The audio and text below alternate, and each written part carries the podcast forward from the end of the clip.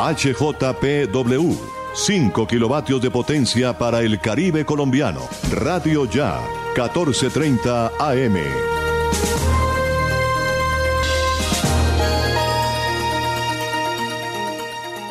Son las 3 y 59 minutos. El siguiente programa es responsabilidad de sus realizadores.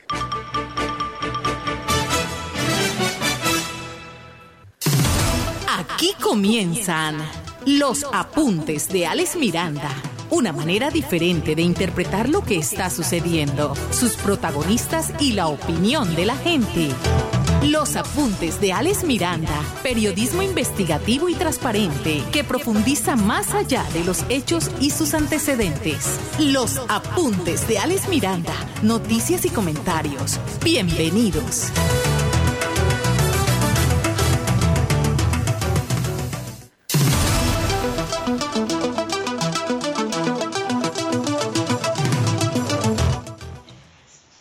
Señoras y señores, tengan todos muy buenas tardes. Gracias por estar aquí con nosotros en los 14:30 AM de Radio Ya con los apuntes de Alex Miranda, noticias y comentarios. Los apuntes de Alex Miranda, noticias y comentarios de lunes a viernes en el horario de 4 a 5 de la tarde. En la cabina de sonido me acompaña Jorge Pérez, allá en Radio Ya.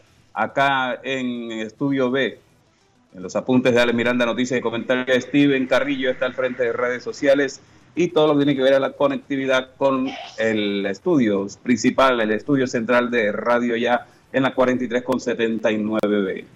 Hoy es viernes, no es un viernes cualquiera, don Steven.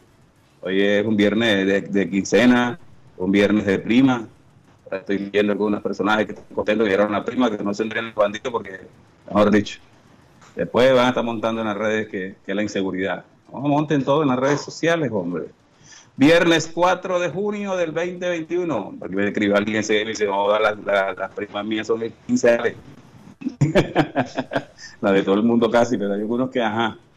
Bueno, tenemos noticia nacional, mire, Tito Crisín Borrero, el rector de la Universidad de la, de la Costa, ha sido nombrado como nuevo ministro de Ciencias, Tecnología e Innovación por parte del presidente Iván Duque. Hasta ahora está designado. Cuando se posesione ya hay ministro en firme. Tito Cristiano, ministro de Ciencias, Innovación y Tecnología. Él señala que lo principal nacional para impulsar proyectos de innovación e investigación que permitan la generación de empleo en todas las regiones del país. Ahorita escuchamos al nuevo ministro de Ciencias y Tecnología e Innovación, Tito Cristian, rector de la Universidad de la Costa. Miren, tenemos noticias de la gobernación tenemos noticias del distrito de lo que tiene que ver al operativo que la Policía Metropolitana está montando o ha montado para garantizar la seguridad y la tranquilidad en relación al partido de Colombia el próximo martes en los alrededores del estadio eh, mm, metropolitano. Ya se está anunciando por redes sociales que va a haber protestas por el partido bajo el eslogan si no hay paz no hay fútbol y parece que va a haber más de 4.000 policías 2.000 garantizando la seguridad del metropolitano y sus alrededores y otros 2.500 en, distribuidos en el, en el distrito y en el área metropolitana, reforzando los que ya están allí. Ahorita ampliamos esta información, tenemos noticias de la gobernación, tenemos noticias de Sabana Larga, de Malambo, de Soledad, tenemos otras noticias importantes, noticias de educación, noticias de salud, en fin, hoy estamos muy bien. Pero miren, les voy a comenzar con una perla, una perla que montamos esta mañana bien temprano en nuestras redes sociales. La Contraloría General de la República evidenció incremento, aumento en las inconsistencias en la base de datos del Plan Nacional de Vacunación contra el COVID-19. ¿Se acuerdan que en Malambo, en el departamento, incluso a nivel nacional, se armó un show? Porque al municipio de Malambo vino a ponerse la segunda dosis el cantante Rafa Pérez, que yo no sé si es familia de, de Jorge Pérez. Jorge nunca ha dicho nada. Pero bueno, Rafa Pérez vino a ponerse a Malambo la segunda dosis de la vacunación, de la vacuna contra el COVID-19, porque ya la primera se la había puesto en otra parte. Eso fue noticia nacional. Pero fíjese usted, la Contraloría General de la República, a través del comunicado 059, manifiesta que evidencia el aumento de inconsistencias en la base de datos del Plan Nacional de Vacunación a través de mi vacuna del Ministerio de Salud, donde, ojo, fueron priorizadas 328 personas mayores de 120 años. ¿Cómo les parece? 328 personas mayores de 120 años fueron priorizados en el numeral Mi Vacuna para ser vacunados en la primera etapa del Plan Nacional de Vacunación. ¿Sabe qué me dice la Contraloría? Que no hay registro que en Colombia esté viva una persona de, mayor de 100 años, de, 110, de 115 años. O sea, en Colombia no hay un ciudadano de 120 años con vida. O sea, ¿quién vacunaron allí? ¿Ah? Los muertos votan, pero también se vacunan. ¿Cómo les parece? Los muertos en Colombia votan, pero ahora también se vacunan. De igual manera, el ente de control reportó que la Dirección de Información, Análisis y Reacción Inmediata, DIARI, identificó 110 personas vacunadas que fueron reportadas como fallecidas dentro de este grupo 35 personas que murieron por causas naturales no asociadas al biológico después de recibir la primera dosis. 35 personas que murieron por causas naturales no relacionadas al biológico fueron reportadas vacunadas para la segunda dosis, como le parece, o sea, salieron de sus tumbas y se pusieron la segunda dosis. ¿Ah? Eh, pese a que la familia había reportado con antelación que habían fallecido, ellos fueron a vacunarse. Qué cosa en Colombia, ¿no? La Contraloría también señala en el comunicado que 1.669 personas se vacunaron sin estar priorizadas. 1.669 personas, entre ellos el señor que se vacunó aquí, bueno, él sí estaba priorizado, lo priorizó una IPS que está cerrada hace dos años en Soledad, que nadie ha dicho si van a investigar o no, porque sus dueños son unos dirigentes políticos del municipio de Soledad de apellido Cartagena. Eso no lo dicen, ellos lo priorizaron. Y gracias a ellos se puso la primera dosis en una IPS diferente a Malambo y cometió el pecado de venir a Malambo a cometerse la segunda dosis y se armó Troya. ¿Quién lo priorizó? La IPS de Soledad.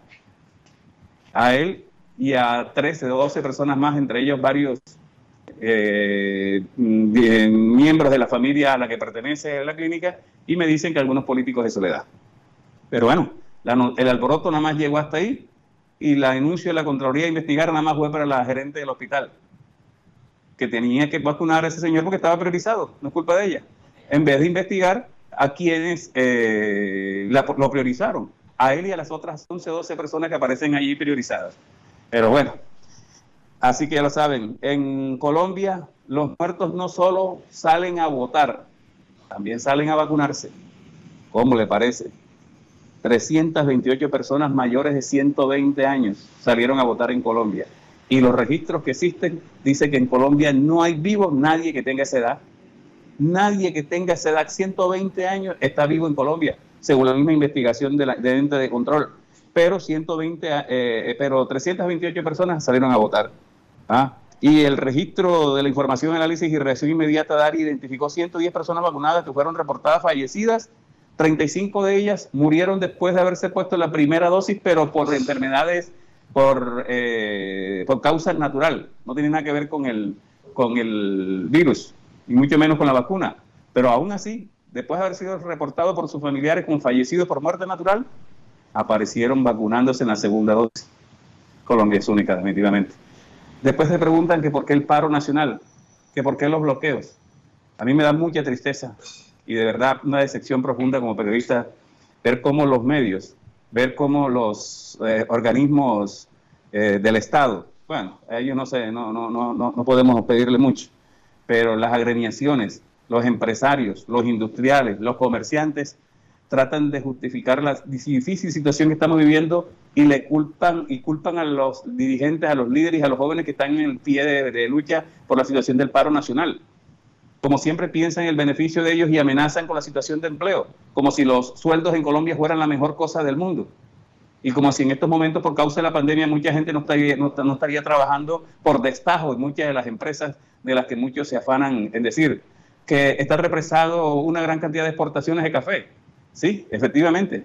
Pero resulta que el campesino, el que cultiva el café, menos se beneficia de las exportaciones del café, porque hay terceros porque hay personas que hacen de tercero intermediario y son los que se enriquecen a costillas de, las exportaciones de café, que el petróleo colombiano se lo regalamos a Estados Unidos, literalmente se lo regalamos.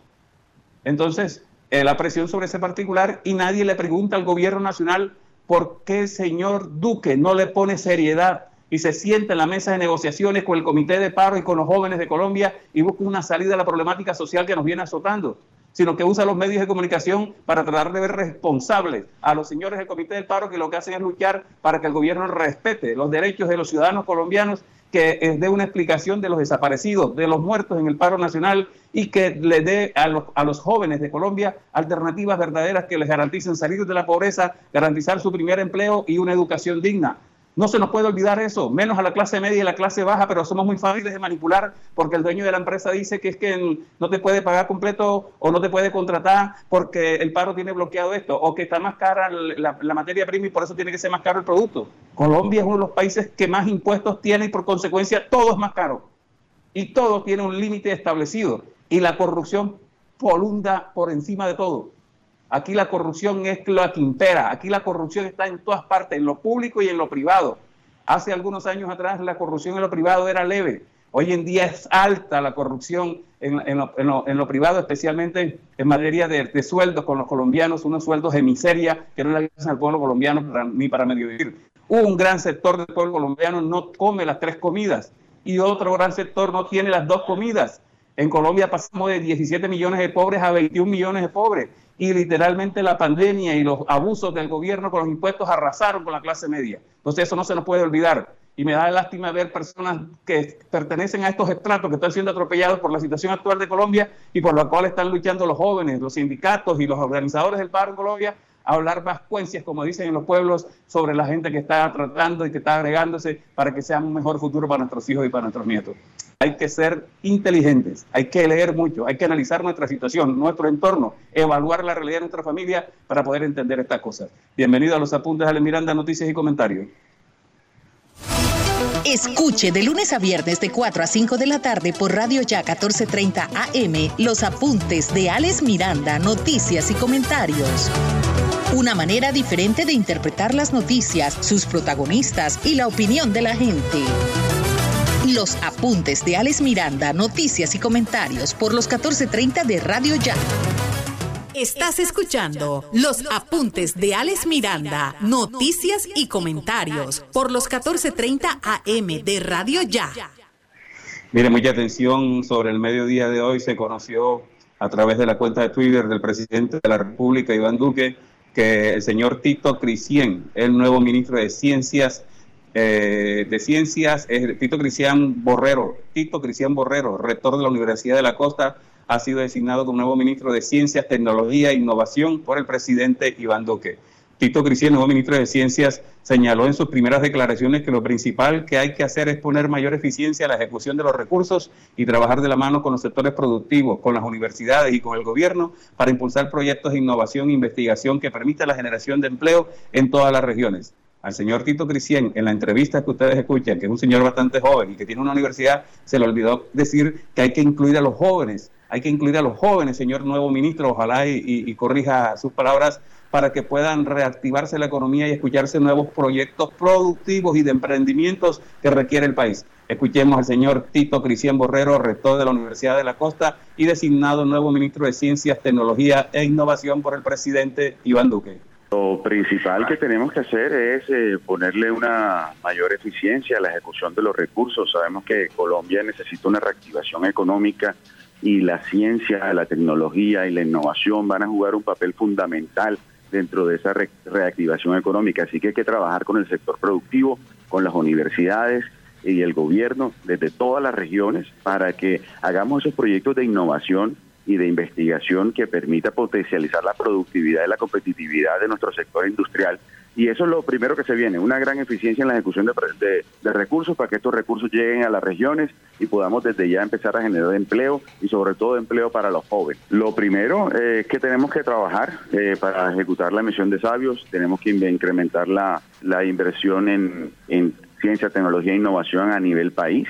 Y tercero, que tenemos que trabajar mucho con los jóvenes, que tenemos que trabajar con la juventud a través de la ciencia, la tecnología, como el programa Ondas, que se trabaja en los colegios, el programa de jóvenes investigadores para los universitarios, eh, en fin, que tenemos que tener como una bandera llevarle la ciencia a estas nuevas generaciones para que se integren y se formen con una mentalidad innovadora y que de esta manera garanticemos el desarrollo por los próximos 50 años teniendo una buena base científica en todos nuestros jóvenes. Sí, hay que sentar las bases eh, firmes para que esta generación que se está formando ahora cuando empiecen a trabajar, empiecen a producir y que sea algo duradero y que ellos también puedan formar a la siguiente generación. Yo he sido rector universitario los últimos 16 años, conozco el Sistema Nacional de Ciencia y Tecnología, soy un actor de este sistema, soy un investigador senior, eh, he venido trabajando en, este sistema y bueno, toda la experiencia de, mis colegas de las universidades, a Simón Bolívar, la Universidad Autónoma, la Universidad del Norte, eh, la Universidad Libre, en fin, todos estos compañeros míos, de colegas, rectores,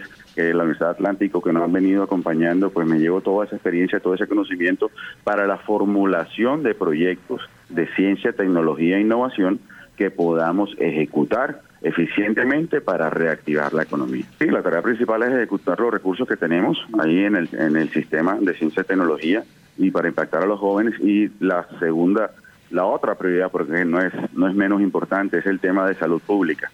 Eh, también se me solicitó trabajar de la mano con el Ministerio de Salud para poder desarrollar planes eh, fundamental científicamente y no solo el tema de las vacunas, de la vacunación, de la logística, sino también mucho en la salud mental de nuestros jóvenes y de todos los colombianos que esta pandemia pues ha dejado sus resultados. Bueno, era el designado ministro de Ciencias, Tecnología e Innovación de Colombia, el señor rector de la Universidad eh, de la Costa, aquí en la ciudad de Barranquilla. Eh, dice que se va a trabajar fuertemente para hacer procesos de innovación, de investigación, de tecnología, con rectores de diferentes universidades y con una serie de conocedores sobre el particular. Pero ojalá el doctor Tito Cristian, que es rector de una universidad, tenga en cuenta que hay muchos profesionales jóvenes con una un empoderamiento muy fuerte con amplios conocimientos en, esto, en ciencia, en tecnología, y que podrían ser un aporte importante y una buena señal a la lucha que hoy en día viven los jóvenes en Colombia para que se les tenga en cuenta, para hacerlo visible y para que hagan parte de la formación, de la estructuración del nuevo país que anhelamos. Buen viento y buena mar, Tito Cristian, como en este nuevo reto como ministro de Ciencias que le ha entregado el gobierno nacional. Seguimos en los apuntes de Ale Miranda, noticias y comentarios. Noticias de la Gobernación del Atlántico, en los apuntes de Alex Miranda. Mire, en este mes de junio, eh, la gobernación impulsa el proceso de la vacunación, de la vacunación contra el sarampión y la rubiola, porque ahora todos estamos entretenidos con esto del COVID-19, pero como ya comenzó el relajo en Barranquilla y en el Atlántico, porque tenemos menos de la ocupación de de camas UCI del 65%, aunque el gobierno dice que con menos del 85% se puede ir abriendo, reactivando todo. Pues bien, hay que recordarle a los padres de familia que hay compromisos. Esta semana la Secretaría de Salud Atlántico, en articulación con los hospitales municipales de Suán, Repelón, Santa Lucía, adelantó la estrategia de barrido casa a casa para la aplicación de la dosis adicional contra el sarampión y la rubiola en la población infantil de 1 a 10 años. De igual manera, entre, uno, entre el primero y el 15 de julio, la vacunación se traslada a las instituciones educativas del Atlántico gracias al apoyo de la Secretaría de Educación, de la, Secretaría de Educación Departamental. Los padres de familia que han sido citados para reclamar ración alimentaria de sus hijos pueden llevarlo para que sean vacunados. Bueno, escuchemos a la Secretaria de Salud Departamental invitando a los padres de familia de los niños de 1 a 10 años para que le pongan las dosis de la vacuna contra el sarampión y la rubiola. Quiero hacer una invitación a todos los padres de nuestros niños atlanticenses a que los lleven a vacunar con la dosis de sarampión rubiola. Estamos cubriendo a los niños entre 1 y 10 años de todos los municipios del Atlántico sin importar que se hayan puesto la vacuna. Hoy sé que solo pensamos en COVID y que estamos buscando la forma de vacunarnos, pero no podernos olvidarnos de nuestros niños protegerlos, colocarle los refuerzos es fundamental para que enfermedades como esas no reaparezcan en nuestro sector, pero sobre todo para que nuestros niños permanezcan sanos. Estaremos todo el mes con puntos de vacunación en cada uno de nuestros hospitales de manera permanente y recordar que la vacunación es completamente gratuita. Es un deber de los padres y es un derecho de los niños que tenemos que hacer cumplir. Mire, dice la secretaria de Salud Departamental, hoy sé que solo pensamos en COVID y que estamos buscando la forma de vacunarnos, pero no podemos olvidarnos de nuestros niños. Protegerlos y colocarles los refuerzos es fundamental para que enfermedades como esas no reaparezcan en nuestro sector, pero sobre todo para que nuestros niños permanezcan sanos. Estaremos todo el mes con puntos de vacunación en cada uno de nuestros hospitales de manera permanente. Hay que recordar que la vacunación es gratuita, es un deber de los padres y un derecho de los niños que tenemos que hacer, cumplió la secretaria de departamental. Bueno, vacunación al parque es otra de las estrategias que desarrollará este fin de semana en el municipio de Soledad para motivar a los padres de familia que vacunen a sus hijos y va a haber puntos de vacunación o ya los hay en todos los hospitales, también en los centros de desarrollo infantil y en los hogares de bienestar familiar, en algunos, porque otros están pensando en otra cosa. Bueno, seguimos en los apuntes de Alex Miranda, noticias y comentarios, vamos a comerciales y regresamos inmediatamente con más noticias. ¿Qué esperas para ponerte al día con tu factura de aguas de Malambo? Acércate a nuestra oficina y accede a los planes de financiación que hemos preparado para ti. Cómodos a tu bolsillo, con trámites fáciles y rápidos de diligenciar. Llámanos al 018 518 196 o escríbenos al correo recaudoempresarial y encontraremos juntos la forma de normalizar tu deuda. En Aguas de Malambo estamos trabajando por ti. Comunidad soledeña, mucha atención. Seguimos vacunando contra el COVID-19 en nuestros puntos autorizados de la S Hospital Materno Infantil de Soledad. Población de 60 a 64 años de edad. Agenda tu cita. Además, continuamos con la vacunación en los rangos de edades entre 65 a 69 años, 70 a 74 y 75 a 79 años. Y segunda dosis de Sinovac para adultos mayores de 80 años. Alcaldía de Soledad, Secretaría de Salud y Hospital Materno Infantil infantil. Gran pacto por la salud de Soledad. Soledad también es noticia en los apuntes de Alex Miranda. Noticias y comentarios. Mire, en conmemoración el Día Mundial de Medio Ambiente, que se conmemora mañana, el Establecimiento de Desarrollo Urbano y Medioambiental de Dumas estará realizando este sábado 5 de junio un conjunto de actividades con la comunidad en diferentes sectores del municipio de Soledad más como entidad medioambiental del municipio, iniciaré en horas de la mañana este importante día con una actividad de siembra de árboles, la cual ha sido denominada Mil Árboles por Soledad, eh, plantando los primeros 100 árboles en los sectores del Colegio Itía, al lado del Romboy, de la ladera del Arroyo, La Concepción y en el Boulevard de Villarrosa. Adicionalmente, a partir de las 2 de la tarde, se arranca con el piloto de la iniciativa denominada Ecotienda de Dumas, esa iniciativa de Dumas me encanta a mí, ahorita le digo por qué. Bueno, la cual tiene como objetivo incentivar a través del trueque a la población soledeña sobre la separación en la fuente de los residuos sólidos y los residuos reciclables. Escuchemos a Carlos Consuegra, el director de Dumas, hablando ampliamente de las actividades que se van a desarrollar mañana, Día Mundial del Medio Ambiente en Soledad. El día 5 de junio fue declarado por la ONU el Día Internacional del Medio Ambiente y todos los países lo celebran eh, para que ese día se conmemore esa fecha tan especial y recordemos que dependemos del planeta Tierra, que debemos de cuidarlo, que debemos de sostenerlo y que debemos respetarlo. Nosotros en Soledad, para la celebración de este día, hemos coordinado un par de actividades. La primera de ellas es una sembratón Soledad 1000, donde ya hemos escogido tres puntos específicos para sembrar eh, más de mil árboles en compañía del señor alcalde. Vamos a estar en el punto de Litida, en la Concepción y en las Moras. Y a lo largo de la semana estaremos en otros puntos sucesivos del municipio de Soledad. También en conmemoración de este día tan importante para todos nosotros a nivel mundial, por nuestra madre tierra, por nuestro planeta, nuestro hogar, nuestra casa, que debemos amarla, conservar y respetarla, hacemos el lanzamiento de una estrategia que busca reducir el impacto de los residuos sólidos aprovechables que van a dar como los plásticos a los cuerpos de agua, a los ecosistemas y destruyen la fauna y la flora. Estamos hablando del lanzamiento de la primera ecotienda Edumás al barrio y consiste en que a cada persona que asista, que participe en esta ecotienda, y lleve todos sus plásticos, sus desechos, sus envolturas, sus empaques, los productos que consume, nosotros se los vamos a cambiar por productos alimenticios básicos de la canasta familiar. Entonces los esperamos a todos para que hagan, se hagan partícipes de esta primera ecotienda municipal en Soledad, la cual va a ser realizada en el barrio Portal del Jordán, en la calle 70B con la carrera 12, en la parte de atrás del Centro Comercial Nuestro Atlántico, en inmediaciones del sector del manantial. ¿Y se van a hacer estas mismas ecotiendas en otros sectores de Soledad? Sí, claro. Eh, el alcalde está muy emocionado con esta iniciativa, ha recibido muchas solicitudes y por iniciativa del alcalde vamos a expandir esta estrategia a lo largo y ancho del municipio. Esta es la primera fase, la fase piloto, y de acuerdo con los resultados así iremos avanzando en todas las peticiones que nos han realizado todos los soledeños y, también a solicitud del señor alcalde. Tengo entendido que también se va a hacer una campaña contra el ruido este fin de semana. Sí, claro, hemos programado que eh, hay unos sectores del municipio de Soledad que vienen viviendo el flagelo de la contaminación sonora, que pierden la tranquilidad de sus hogares cuando llegan los fines de semana y los establecimientos eh, que se dedican a este tipo de actividades de la música, bares, tabernas, genera un impacto negativo sobre la convivencia de las personas y más en estos momentos que debemos estar todos en casa. Entonces, eh, este impacto negativo lo vamos a tratar de mitigar a través de unos operativos que hemos programado a partir del día viernes con la Policía Nacional, con la Secretaría de Gobierno y con otros entes del municipio para de esta manera tratar de darle un regalo a ciertos sectores que vienen sufriendo desde hace muchos años este flagelo de la contaminación sonora y darles el regalo de la paz, de la tranquilidad en sus hogares, erradicando, mitigando y sellando aquellos establecimientos que incumplan la normatividad ambiental en materia de ruido.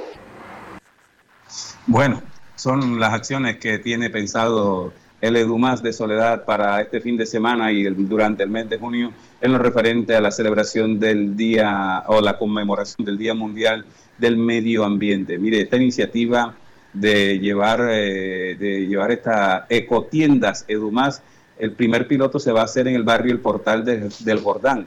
Esto consiste en una tienda móvil en donde se recibirán a los habitantes del sector por lo menos un kilo de elementos plásticos de las cosas que usted generalmente compra a su casa. En su casa, por ejemplo, lo que compra el, aceite, se lo den en una, botella plástica. Que compra agua en botella para hacer ejercicio, guarda la botellita con tapita y todo. Eh, que compra mm, elementos de pasta o, alimentos que vienen guardados en pasta o que vienen eh, guardados en bolsas reciclables. Todo eso material, la idea es recogerlo y hacer de un kilo en adelante y llevarlo a la ecotienda. Este primer piloto, repetimos, es en el portal de Jordán y, le van a dar a cambio de ese kilo de elementos reciclables o más alimentos, ¿sí? le van a dar arroz, aceite, granos, entre otros productos no perecederos. El objetivo es que la gente en soledad vaya aprendiendo la cultura de la separación de los residuos en la fuente.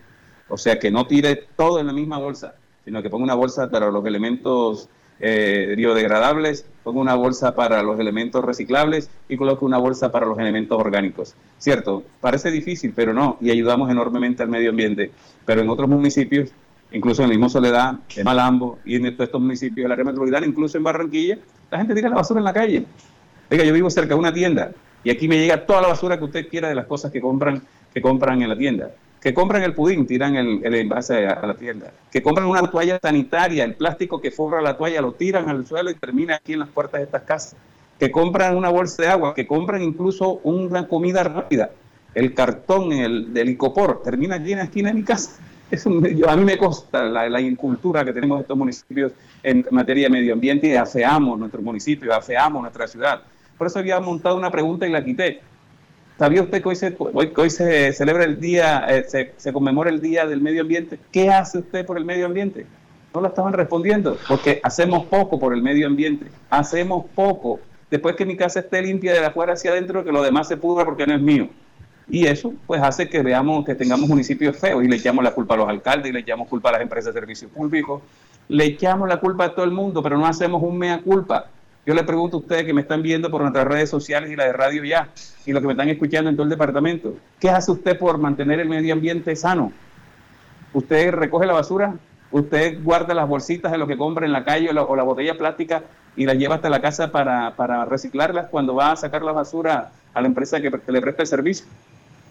¿Usted evita echar aguas contaminantes a la calle? ¿Usted no destruye los árboles? ¿Sí hace algo usted por el medio ambiente? Ojalá y, todos nos autoevaluemos y nos respondamos esa pregunta para que vean que no todas las cosas son culpa o responsabilidad de los administradores. Porque sí, los arroyos permanecen totalmente feos, pero ¿qué hacemos? Conectamos aguas residuales a los arroyos, tiramos toda la basura que podemos a los arroyos, los, los eh, elementos que sobran de las construcciones, los escombros a los arroyos y esos arroyos dantescos llenos de basura, de copor, de colchones, de muebles, Todo lo que querramos plástico lo tiramos a los arroyos. ¿Y dónde va a tener eso? A los cuerpos de agua, al río Magdalena. Y después tiene que parar la producción de agua en los municipios, en la ciudad, porque la basura y la contaminación tapa la boca toma. Y no nos hacemos una culpa. No cuidamos el medio ambiente. No le estamos dejando un buen mundo a nuestros hijos y a nuestros nietos, porque no tenemos cultura del medio ambiente. No tenemos cultura de nada. Desafortunadamente nos hace falta mucho por trabajar sobre este particular en la parte educativa.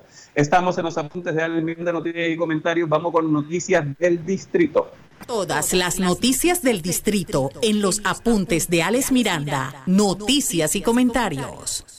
Bueno, la noticia del distrito hoy no la protagoniza el alcalde de Barranquilla, Jaime Pumarejo, aunque él firmó el decreto basado en las últimas normatividades del gobierno nacional para que al estadio eh, metropolitano, el, estadio Flaco Meléndez, puedan asistir este martes que juega el segundo partido de Colombia. Ayer ganó, ¿no? Ustedes no sabían que jugaba ayer. Yo la verdad no le paré a bola. Me enteré cuando ya estaba jugando. Yo estoy metido en otra cosa. Entonces ganó 3 a 0, un gol de Jerry Mina, eh, un gol de Mateo Uribe y el otro gol no me acuerdo ahora. Bueno, pero jugó bien. Algunos comentaristas del interior están criticando porque los jugadores ni siquiera le rindieron un homenaje a las víctimas del COVID. Creyeron que lo iban a hacer. Bueno, eso de todos modos le llevaron un poco de entretenimiento a la gente después de esta situación. Mire, dos mil hombres y mujeres de la Policía Metropolitana ya están organizados en el dispositivo especial para garantizar la seguridad y el orden en el Estadio Metropolitano y sus alrededores el próximo martes para el partido de la Selección Colombia contra Argentina. Además, se contará con 2.500 agentes extra para garantizar seguridad y orden en la ciudad de Barranquilla y su área metropolitana. Sumado esto a las cámaras de seguridad, drones y otros elementos que utilizará la policía para fortalecer esta seguridad. Eso lo dice el comandante de la Policía Metropolitana de Barranquilla, eh, Hernán Rosero Giraldo. Tenemos un dispositivo muy especial de más de 2.000 hombres y mujeres que van a estar en el servicio de seguridad en el estadio y en sus alrededores, pero de igual manera 2.500 hombres y mujeres adicionales que garantizarán la convivencia y seguridad ciudadana en toda la ciudad de Barranquilla. Precisamente estamos eh, en lo que es la sala CIEPS de la policía. Aquí tenemos el control de más de 800 cámaras de seguridad del distrito, pero que va a estar integrada con las imágenes de los drones, del helicóptero, del halcón, que de manera directa van a estar enviando información, imágenes, audio y video a esta sala CIEPS, en donde se implementará el puesto de mando unificado el próximo martes desde horas de, desde horas de la mañana y que permitirá eh, que el comando de la policía pueda tomar las decisiones que sean necesarias para la atención de motivos de policía. El estadio va a tener un servicio por parte de la policía desde el día anterior, durante toda la noche previa. Es lo que nosotros denominamos un servicio de seguridad preliminar. Eh, tenemos tres anillos de seguridad. Estos tres anillos van a dar la garantía de que las personas que van a asistir al evento lo puedan hacer sin ninguna clase de inconveniente, de contratiempo, pero al mismo tiempo que se haga de una manera ágil y que no vamos a tener eh, alguna situación en los alrededores y si la hay, pues la atenderemos como la Policía Nacional lo sabe hacer. Hay algunos mensajes que se están moviendo por redes sociales de invitar a, a, boicotear este evento deportivo. Algunos dicen, si no hay fútbol, no hay paz. Desde la Policía Nacional y desde esta sala CIEPS hay que decir que el fútbol construye paz. El fútbol y el deporte construye convivencia entonces el llamado es para que ese día las personas que van a asistir al estadio se les da la garantía que lo puedan hacer eh, sin ninguna clase de inconveniente. De igual manera, a aquellos que van a asistir a establecimientos públicos a observar el partido, teniendo en cuenta ya la reapertura, también lo puedan hacer porque la policía estará allí garantizándole la seguridad y pues los que lo quieran hacer esa noche desde su casa, observar el partido, ojalá un nuevo triunfo de la selección Colombia, pues también lo puede hacer con todas las garantías que le da las autoridades.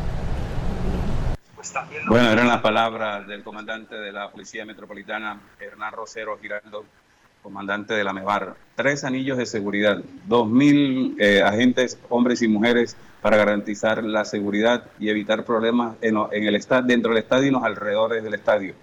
Eh, eh, es lo que él ha señalado. El alcalde de Barranquilla esta mañana, con respecto a que en redes sociales estaban circulando una promoción diciendo que se vendían boletas para asistir al estadio, dejó claro que no hay venta de boletas, así que si le estamos ofreciendo ventas de boletas para el estadio, pilas que lo van a timar porque las personas, ese 10% que van a dejar de entrar, esas 10.000 personas que van a entrar, son personas que se abonaron, se abonaron para asistir a las eliminatorias de Colombia al Mundial y que por esto del COVID-19 pues se quedaron con las ganas. Bueno, esas personas abonadas ya ahora con este proceso de reapertura se les va a permitir asistir al estadio, no pueden ser más de 10.000 personas las que asistan porque es el 25% de la capacidad del estadio la que está permitida de acuerdo a las decisiones del Ministerio de Salud. Han programado, según lo que vemos en redes sociales, protestas en contra del partido. El eslogan es, eh, si no hay paz, no hay fútbol. La policía ya acaban ustedes de escuchar al comandante el operativo que se va a hacer eh, dentro, alrededor del estadio y en la ciudad y el área metropolitana.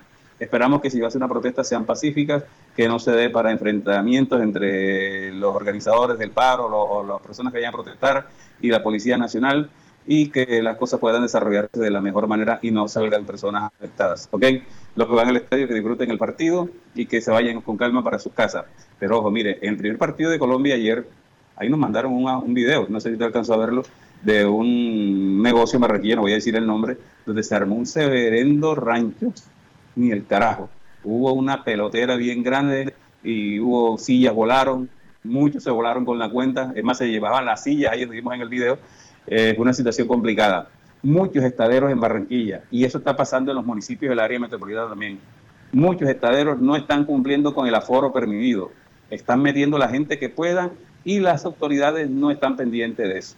Porque si a ellos se les dio la oportunidad para que abrieran, yo sé que mucha gente quiere ir a los estaderos, yo quiero ir a los estaderos, pero yo me aguanto porque yo sí la tengo clara con esto del COVID, pero yo soy un tipo de estadero, los viernes, los sábados, los domingos, el día que puedo, no todos los, no todos los fines de semana, pero cuando puedo, antes del, del COVID-19 me iba a mi estadero a escuchar salsita. Pero ahora después del COVID se complicó la cosa. Y voy a seguir un poco distanciado hasta que esto no esté mejor, hasta que no nos pongamos la segunda dosis. Pero muchos estaderos nos llegaron como tres videos desde ayer hacia acá con unas aglomeraciones impresionantes, en un local cerrado, con aire acondicionado, la, el ahorro total, es más, excedido de lo total, todo el mundo sin tapabocas, terrible, terrible, la verdad es que no, no sabe uno qué decir sobre ese particular. Estamos en los apuntes de Alex Miranda, esperamos que el partido del martes gane Colombia, se desarrollen las cosas bien, si hay protestas que se hagan pacíficamente y que no haya personas afectadas porque tampoco nos podemos olvidar del paro nacional, que es una realidad, y hay que exigirle al gobierno nacional que se siente, que se siente con el comité de paro a buscarle salida a la crisis que viven muchos sectores de la clase media y clase baja de Colombia y especialmente los jóvenes que sienten que no se les ha tenido en cuenta y que su futuro es incierto a raíz de la falta de política clara en manera de impulsar la educación y la empleabilidad para los jóvenes, que eso no se les olvide. Vamos con más noticias, nos vamos para Malambo. Bueno, vamos para Malambo, ¿ves? La información de Malambo está en los apuntes de Alex Miranda, noticias y comentarios.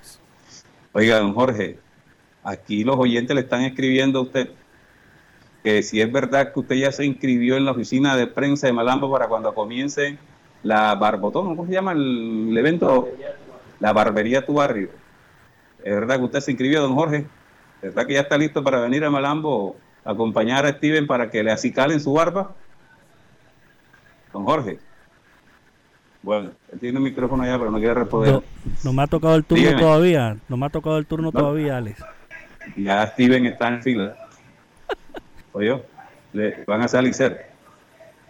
Increíble.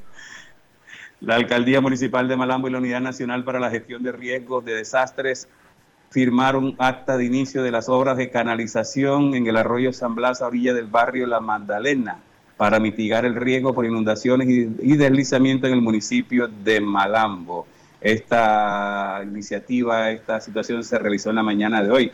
Es una gestión adelantada por parte del alcalde Roméniga Monsalvo y la Secretaría de Infraestructura Municipal ante el gobierno departamental y la Unidad Nacional de Riesgo. Consiste en la construcción de las obras hidráulicas que garanticen la evacuación de las aguas servidas según el alcalde, con esta inversión se evitará que en temporada invernal se formen inundaciones y por ende se impedirá que afecte la población aledaña a este afluente.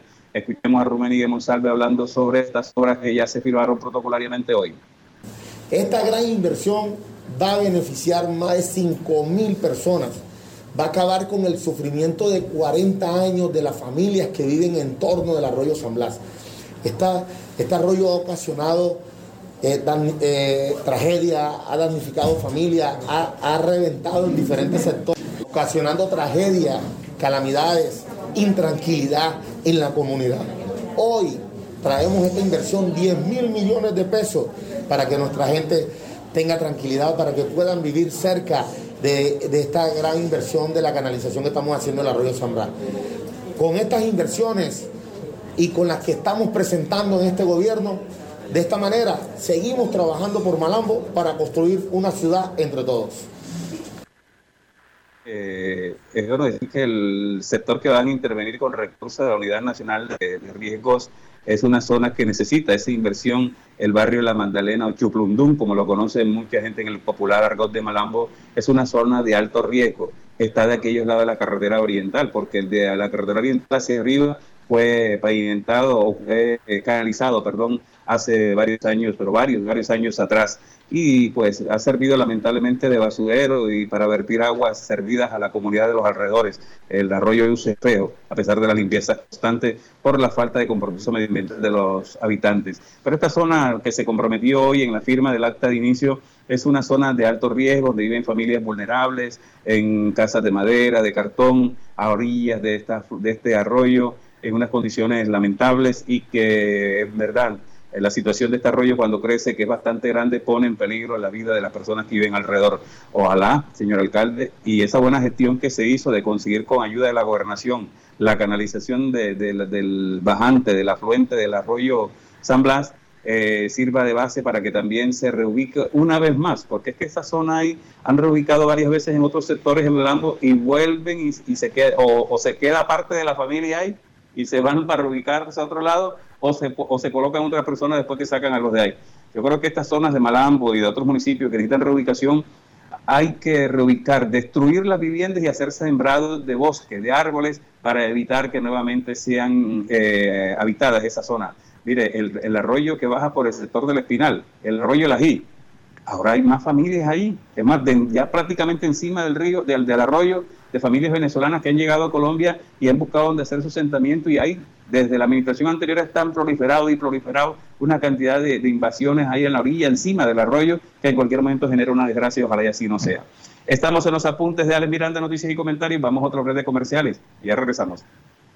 ¿Qué esperas para ponerte al día con tu factura de aguas de Malambo? Acércate a nuestra oficina y accede a los planes de financiación que hemos preparado para ti. Cómodos a tu bolsillo, con trámites fáciles y rápidos de diligenciar. Llámanos al 018 518 196 o escríbenos al correo recaudoempresarial aguasdemalambo.com y encontraremos juntos la forma de normalizar tu deuda. En Aguas de Malambo estamos trabajando por ti. Comunidad soledeña, mucha atención. Seguimos vacunando contra el COVID-19 en nuestros puntos autorizados de la S Hospital Materno Infantil de Soledad. Población de 60 a 64 años de edad. Agenda tu cita. Además, continuamos con la vacunación en los rangos de edades entre 65 a 69 años, 70 a 74 y 75 a 79 años. Y segunda dosis de Sinovac para adultos mayores de 80 años. Alcaldía de Soledad, Secretaría de Salud y Hospital Materno Infantil infantil. Gran pacto por la salud de Soledad. Sabana Larga también es noticia en los apuntes de Alex Miranda, noticias y comentarios. Mire, en Sabana Larga tenemos información, tenemos noticias con Hernán Guerrero, mm, tenemos problemas en conectividad, vamos a intentarlo nuevamente, Steven, a ver si logramos eh, que una fase su informe, el hombre del emprendimiento. Ah, bueno, ahora le vaya bien. Mire, todos los municipios del departamento están aplicando mm, el decreto nacional 580 del 31 de mayo, donde se indican nuevas medidas de aislamiento selectivo con distanciamiento individual responsable y la reactivación económica de, los sectores del país donde haya menos casos de COVID-19 y donde hay una ocupación de, de camas UCI en por del 85%. Zona Larga no es la excepción y por eso el alcalde Jorge Manotas ha adoptado algunas medidas. No logramos la comunicación, bueno, déjela así. Dice la nota, el alcalde de Sabana Larga, Jorge Manotas, anunció adopción del nuevo decreto nacional 580 del 31 de mayo, donde se dictan nuevas medidas de aislamiento selectivo, un distanciamiento individual responsable y se reactiva la economía del municipio. El alcalde de los Sabanalargueros dejó establecido el toque de queda y ley seca a partir de las 12 de madrugada hasta las 5 de la mañana. Escuchemos a Jorge Manotas, alcalde de Sabana Larga. Saludos, Sabana Larga. En el día de hoy, después de una reunión interdisciplinaria eh, donde asistieron los secretarios de salud, de gobierno, nuestro comandante de la Policía Nacional, nuestro jefe de la oficina jurídica y la directora del Comité de Riesgo COVID-19 en el municipio de Sabana Larga, hemos determinado a través de un decreto municipal adoptar el decreto nacional 580 expedido el 31 de mayo eh, de 2021 en este se adoptan las medidas de aislamiento selectivo con distanciamiento individual responsable y se reactiva eh, la economía segura conforme a lo que está dispuesto en ese acto administrativo. Es una medida que vienen esperando eh, con muchas ansias los comerciantes del municipio de Sabana Larga, sobre todo de aquellos sectores que han venido siendo golpeados por el COVID-19 a lo largo de todos estos meses. Esta medida de verdad que tiene que ser de estricto cumplimiento y que va a ser importante ese trabajo mancomunado entre la institucionalidad, los comerciantes y la población en general. Entre todos tenemos que seguir haciendo un trabajo en equipo para lograr mantener eh, estas medidas y, y que nosotros podamos seguir adelante como municipio frente a esta pandemia. Queda establecido el toque de queda a partir de las 12 y un minuto de la madrugada hasta las 5 de la mañana en ese mismo horario también está establecido la ley seca, van a haber algunas restricciones que están establecidas dentro de los decretos. También está determinado aquellos requisitos mínimos que deben tener los establecimientos de comercio para poder abrir. Nosotros vamos a hacer aleatoriamente unas inspecciones con la policía y con nuestro grupo de mitigación y la Secretaría de Gobierno para determinar el cumplimiento o incumplimiento de las mismas y a partir de ello estaremos tomando eh, medidas Vamos a velar muchísimo porque nuestra salud siga por buen camino para que esta tasa de infección eh, no nos siga afectando como municipio, pero se hace necesario darle apertura al comercio en el municipio de Sabana Larga. Espero que sea del entendimiento de ustedes y que sigamos con esa actitud responsable frente a la pandemia COVID-19 en nuestro municipio. Que Dios los bendiga. Los apuntes de Alex Miranda, una manera diferente de interpretar la noticia.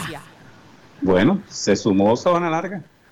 Se acabó la restricción. Bueno, el alcalde dice que de 12 de la noche a 5 de la mañana, ley seca y toque de queda.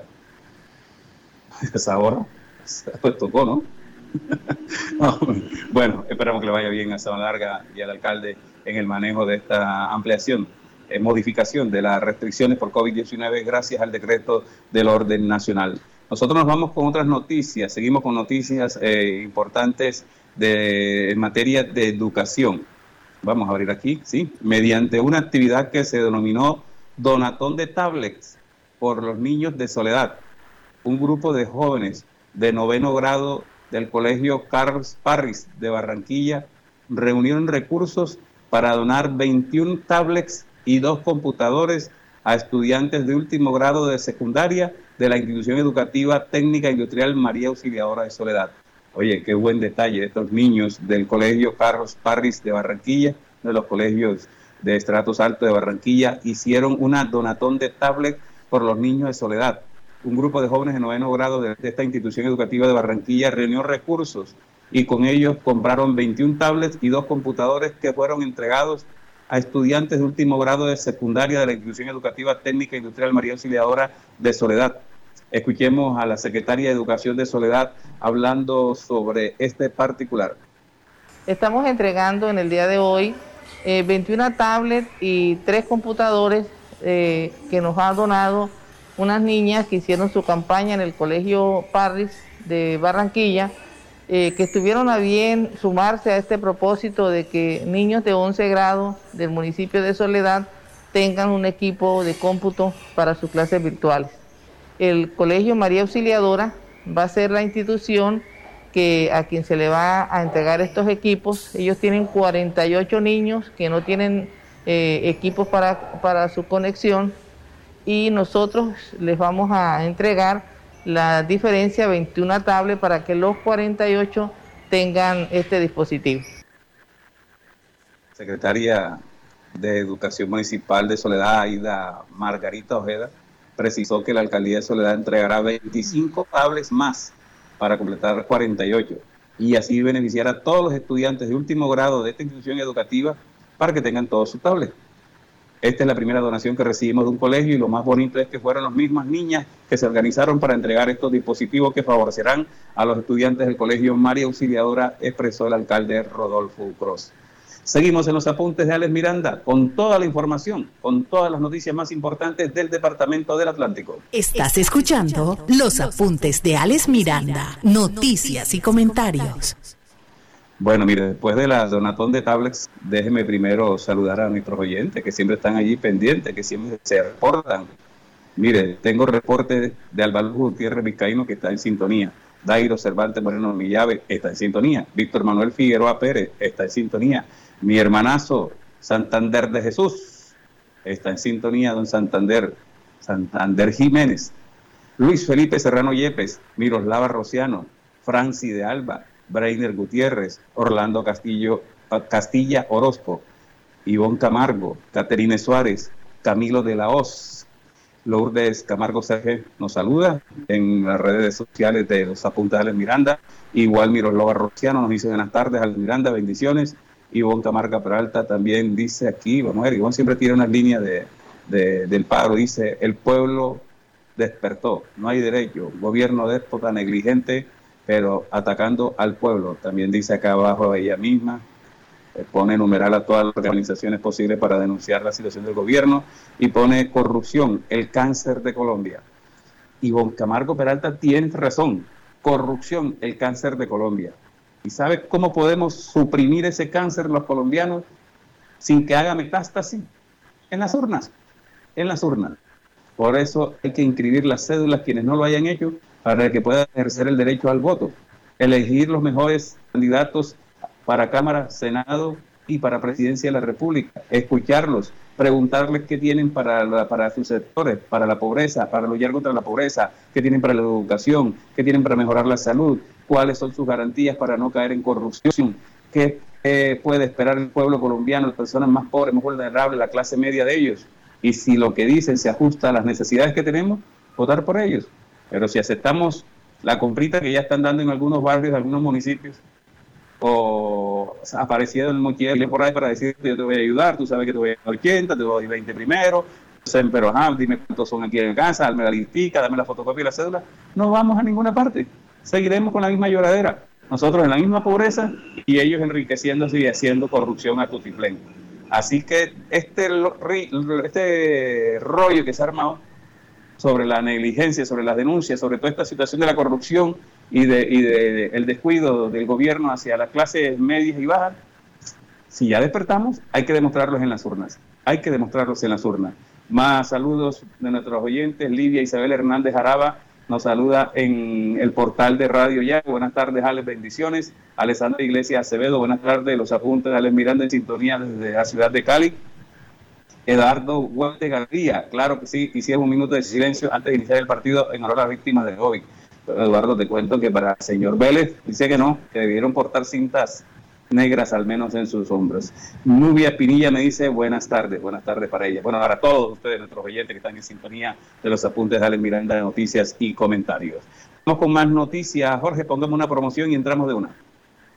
Radio Ya 1430 AM está presentando los apuntes de Alex Miranda, noticias y comentarios.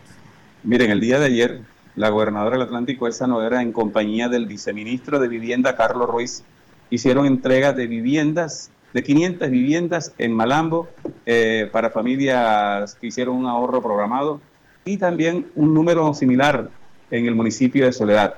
En el municipio de Malambo, el viceministro estuvo en la urbanización Las Camelias, un proyecto que se comenzó hace dos años atrás en el gobierno anterior y donde se le dio la oportunidad a familias con ingresos de uno o más salarios mínimos hacer un ahorro programado y acceder a una vivienda con subsidio del gobierno y un subsidio extra de la gobernación del departamento.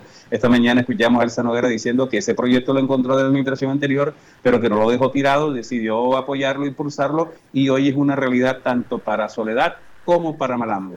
De Malambo, que dijo el viceministro Carlos Ruiz, Escuchemos al viceministro. Estamos trabajando de manera muy intensa para hacer la titulación a las familias que llevan viviendo un buen tiempo y que no tienen su título de propiedad para que construyan ese patrimonio familiar. También estamos haciendo el análisis de la disposición de suelos para estructurar proyectos. Nuestra meta es tener 500 unidades habitacionales para que esas familias sustituyan lo que vienen pagando por un arriendo y conviertan eso en el pago de la cuota de su vivienda y tengan una vivienda digna, una vivienda propia, cumplan ese sueño que estamos trabajando de manera conjunta de tener un país de propietarios.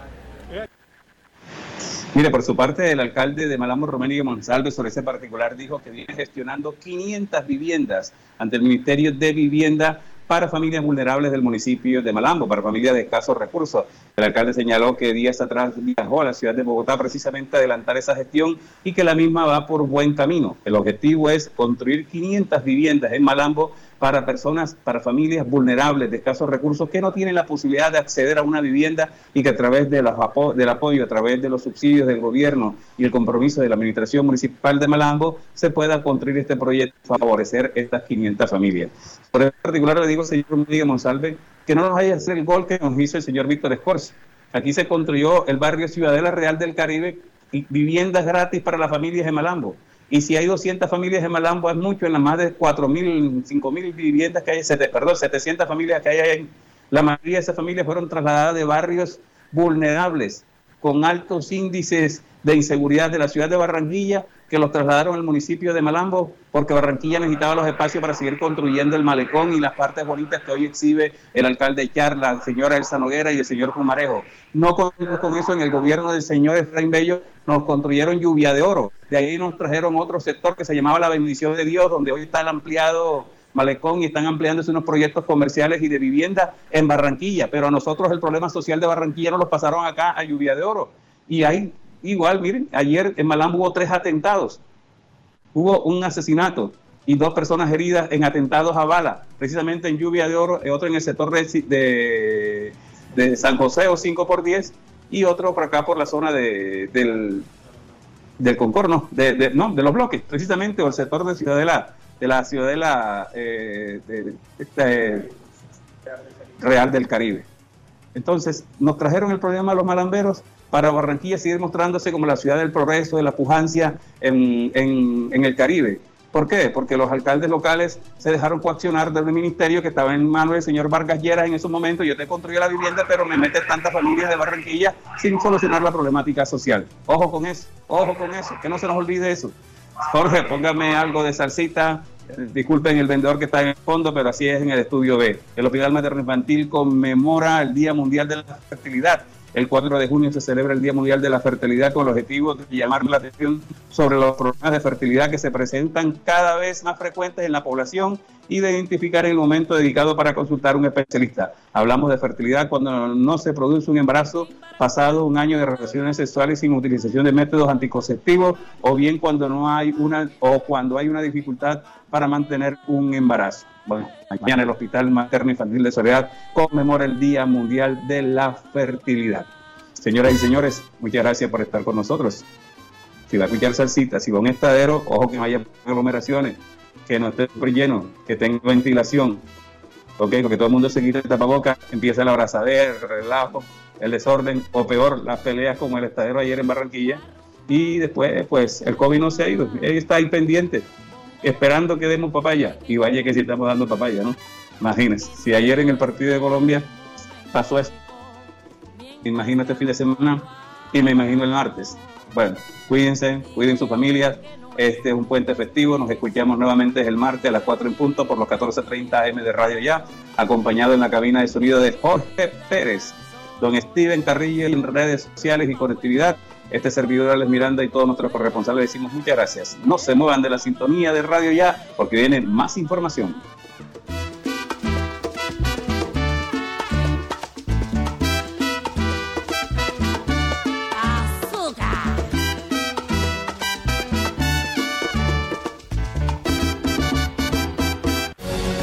Ahora, Radio Ya, en la era del podcast.